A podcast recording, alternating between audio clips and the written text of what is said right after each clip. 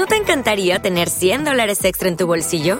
Haz que un experto bilingüe de TurboTax declare tus impuestos para el 31 de marzo y obtén 100 dólares de vuelta al instante. Porque no importa cuáles hayan sido tus logros del año pasado, TurboTax hace que cuenten. Obtén 100 dólares de vuelta y tus impuestos con 100% de precisión, solo con Intuit TurboTax. Debes declarar para el 31 de marzo. Crédito solo aplicable al costo de la presentación federal con TurboTax Full Service. Oferta sujeta a cambios o cancelación en cualquier momento. Yendo al lío, eh, Alba, cuéntanos eh, qué significa eh, cuando se etiqueta a un niño con, vale, niño con altas capacidades. ¿Qué, significa realmente eso? Aparte de lo que hayamos visto en películas de, de niños superdotados que pueden leer la mente o pueden inventar máquinas del tiempo, los dibujos animados, ¿vale? ¿Qué, ¿Qué, significa la realidad un niño con altas capacidades? Es verdad, como la serie del de laboratorio de Dexter, ¿no? Me acaba de mítica, mítica. Total, me encantaba. Bueno, pues em, digamos que, em, podemos definir a las personas con altas capacidades intelectuales como aquellas pues, bueno, que demuestran unos niveles de actitudes sobresalientes, es decir, una serie de capacidades que se consideran excepcionales para razonar y para aprender, o, una, o, una, un nivel excelente de competencia, es decir, el desempeño, ¿vale? Y todas estas actitudes eh, se consideran, pues bueno, que tienen que ser superiores o tienen que estar situadas por encima del 10% eh, de, bueno, de, lo que se considera normativo. Es decir, tendríamos el, el percentil de 90 para arriba. Si dividimos a a una clase de 100 niños y los ponemos a hacer una tarea, pues bueno, aquellos que mejor, mejor la hagan estarían situados entre el percentil 90, 99 y aquellos que peor la hagan más lentito, pues bueno, percentil 1, percentil 2 en la media estarían en torno al 50, ¿vale? Lo digo para la gente que nos esté escuchando que más o menos vaya entendiendo dónde, dónde nos situamos en, esta curvatura. un em, poco entonces el 10%, el 10 que tuviesen los mejores resultados eh, en ciertas pruebas, etcétera. Eso es, eso es. Y entonces, eh, ese nivel de, dominio, de competencia, pues bueno, sí, sí que se tiene que considerar muy, muy sobresaliente.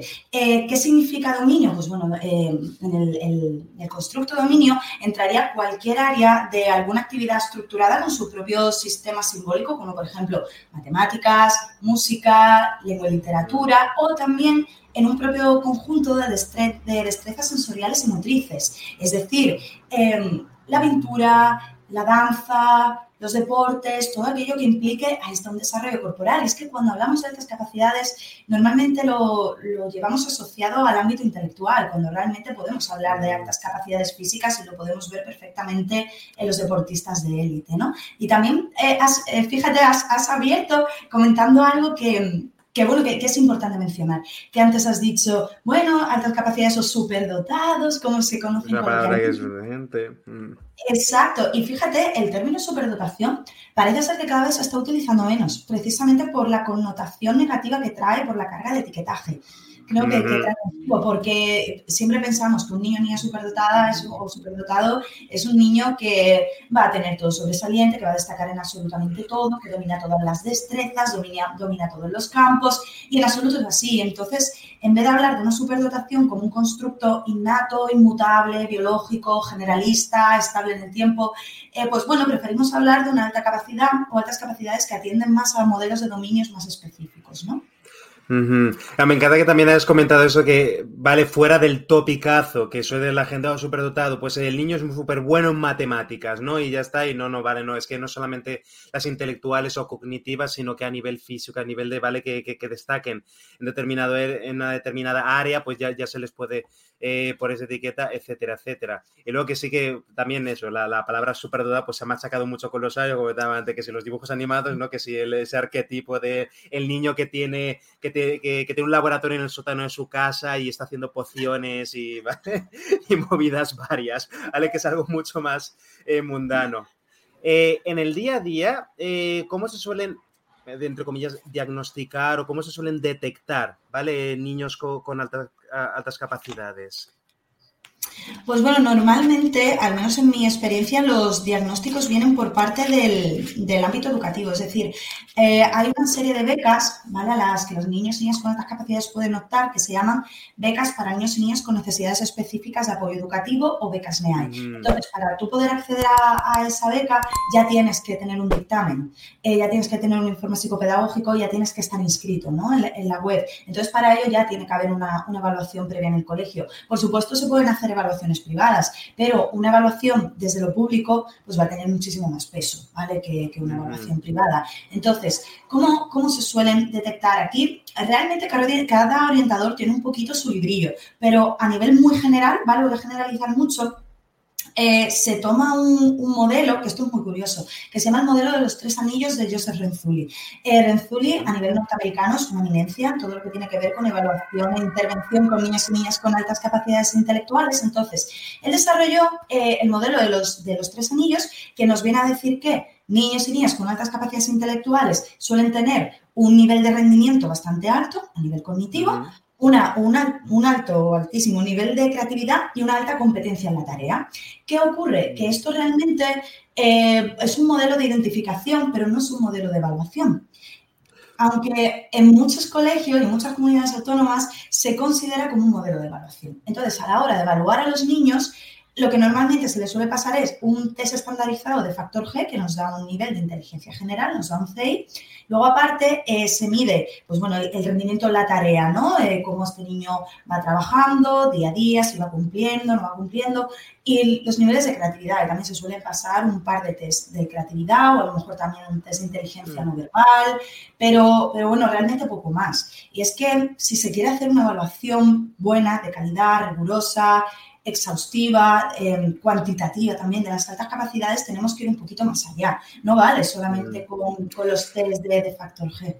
Mm. Claro, claro, te iba a decir, ¿no? Porque puede parecer eh, incluso relativamente superficiales, ¿no? De determinados tipos de test, ¿no? Incluso muy generales o subjetivos, ¿no? Incluso de, pues claro, si ves un niño que, yo qué sé, está demostrando algo de capacidad extra en un sitio, pues claro, la manera en que se le evalúa para luego mandar la etiqueta y luego hacer los registros en según instituciones, etcétera, etcétera. Te quería preguntar, Alba, eh, niños con altas capacidades, eh, ¿siempre van a sacar buenas notas en el colegio? En absoluto, en absoluto. De hecho, una de las eh, características más, más, conocidas ¿no? en este sentido es el fracaso escolar de y niñas con capacidades intelectuales. Entonces, muchas veces a los docentes les sorprende que, que, esté ocurriendo esto, porque ven que los niños no suelen rendir mucho en clase y muchas veces esto se debe a la misma frustración y el mismo aburrimiento, porque tenemos que tener en cuenta que estos niños aprenden con, un ritmo, nivel y aceleración distinta, lo que suelen aprender el, resto de niños que no se sitúan en, en, este lado de la curva.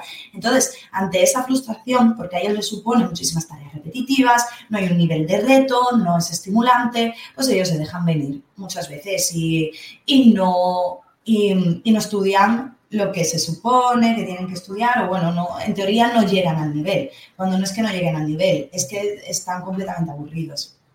Claro, el, contexto en el que están, eh, los métodos, eh, el nivel, pues, pues no es para ellos, se empiezan a aburrir. Luego los padres, es que mi niño no estudia, tal no sé cuánto, es que no, no, es que no le gusta estudiar, eh, y a lo mejor se le empiezan a poner otras etiquetas diferentes, pero con connotaciones bastante más negativas, como que al niño le pasa algo, y a lo mejor es que, es que no está prestando atención porque es que no le aburro la manera en que le están intentando transmitir eso. No, no, es que, es que se quiere ir afuera a mover un poco el culo y ya está.